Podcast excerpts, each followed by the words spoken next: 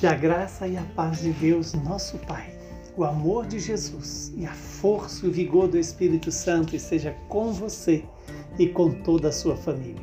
O evangelho de hoje é tirado do evangelista Mateus, capítulo 9, versículos de 14 a 17.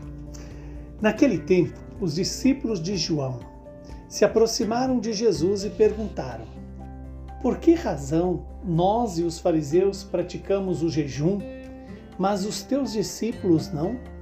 Disse-lhes Jesus: Por acaso os amigos do noivo podem estar de luto enquanto o noivo está com eles? Dias virão em que o noivo será tirado do meio deles. Então, sim, eles jejuarão.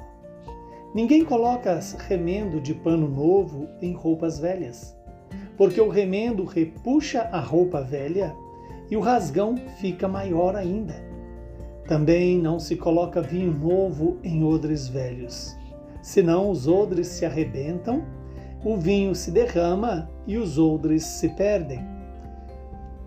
Mas vinho novo se coloca em odres novos, e assim os dois se conservam palavra da salvação. Glória a vós, Senhor.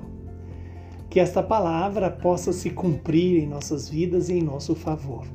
Estamos diante de uma palavra que vem para iluminar a minha e a sua vida, restaurar em nós a imagem de Jesus Cristo. Quando Jesus, então, é, é, colocado ali num questionamento, por que, que os discípulos de João e dos fariseus jejuam e os discípulos de Jesus não estão jejuando como manda a lei? A resposta de Jesus é extraordinária, porque nos faz entrar no tempo de Deus. Quando ele diz, né?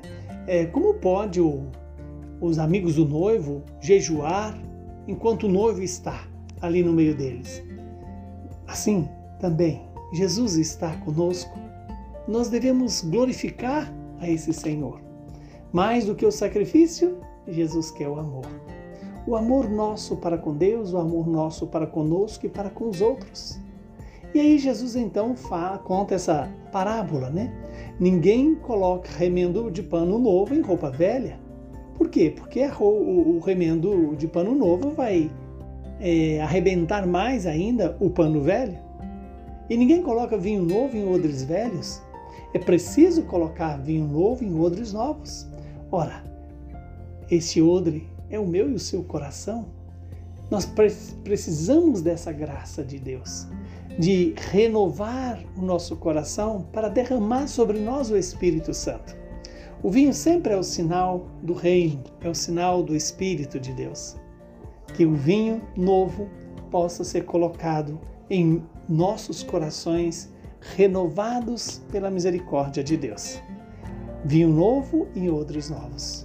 Quantas vezes queremos praticar obras de vida eterna sem deixar Deus mudar a nossa mentalidade, o nosso coração? É preciso que eu me converta para permitir Deus me alimentar com as suas graças, me fortalecer com as suas bênçãos e construir em mim uma vida nova.